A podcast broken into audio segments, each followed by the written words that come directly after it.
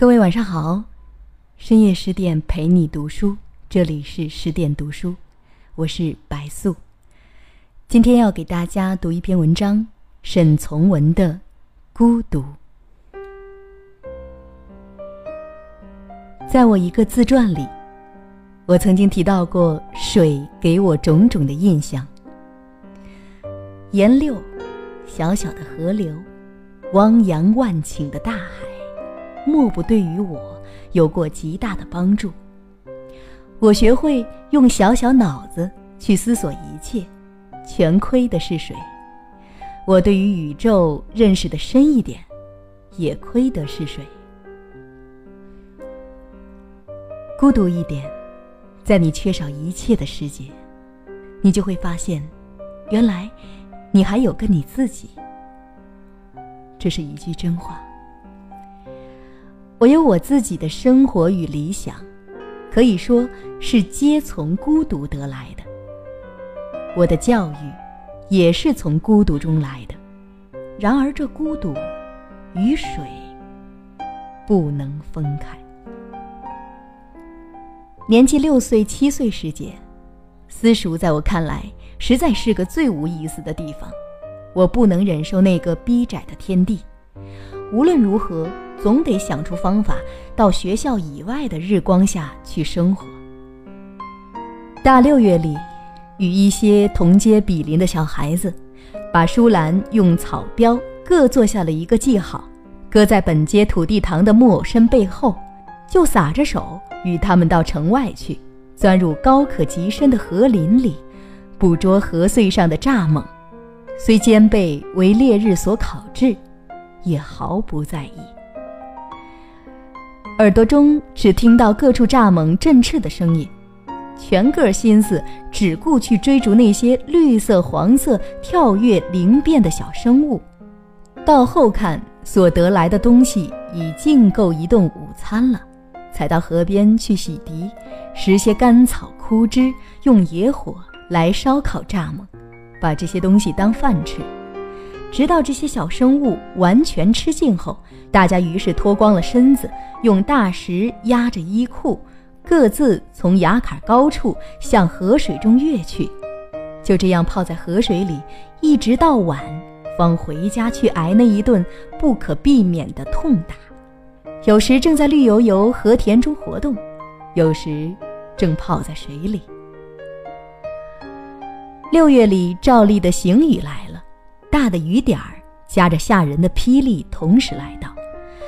个人匆匆忙忙逃到路坎旁废碾房下或大树下去躲避，雨落得久一点儿，一时不能停止，我便一面望着河面的水泡，或树枝上反光的叶片，想起许多事情。所捉的鱼逃了，所有的衣湿了，河面溜走的水蛇，定固在大腿上的蚂蟥。面房里的母黄狗，挂在转动不已大水车上起花的人肠子。因为雨制止了我身体的活动，心中便把一切看见的、经过的全记忆温习起来了。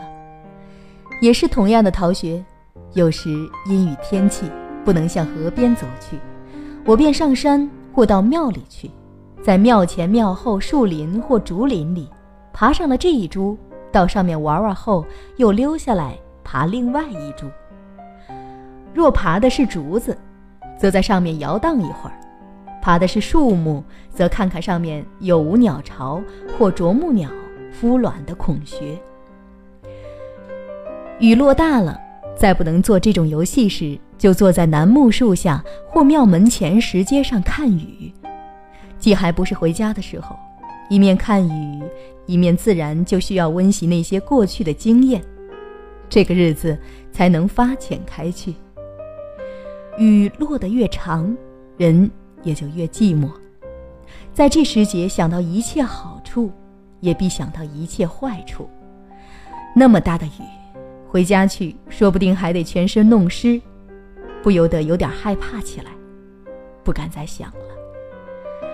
我于是走到庙廊下去，为做丝线的人牵丝线，为制棕绳的人摇绳车，这些地方每天照例有这种工人做工，而且这种工人照例又还是我很熟悉的人。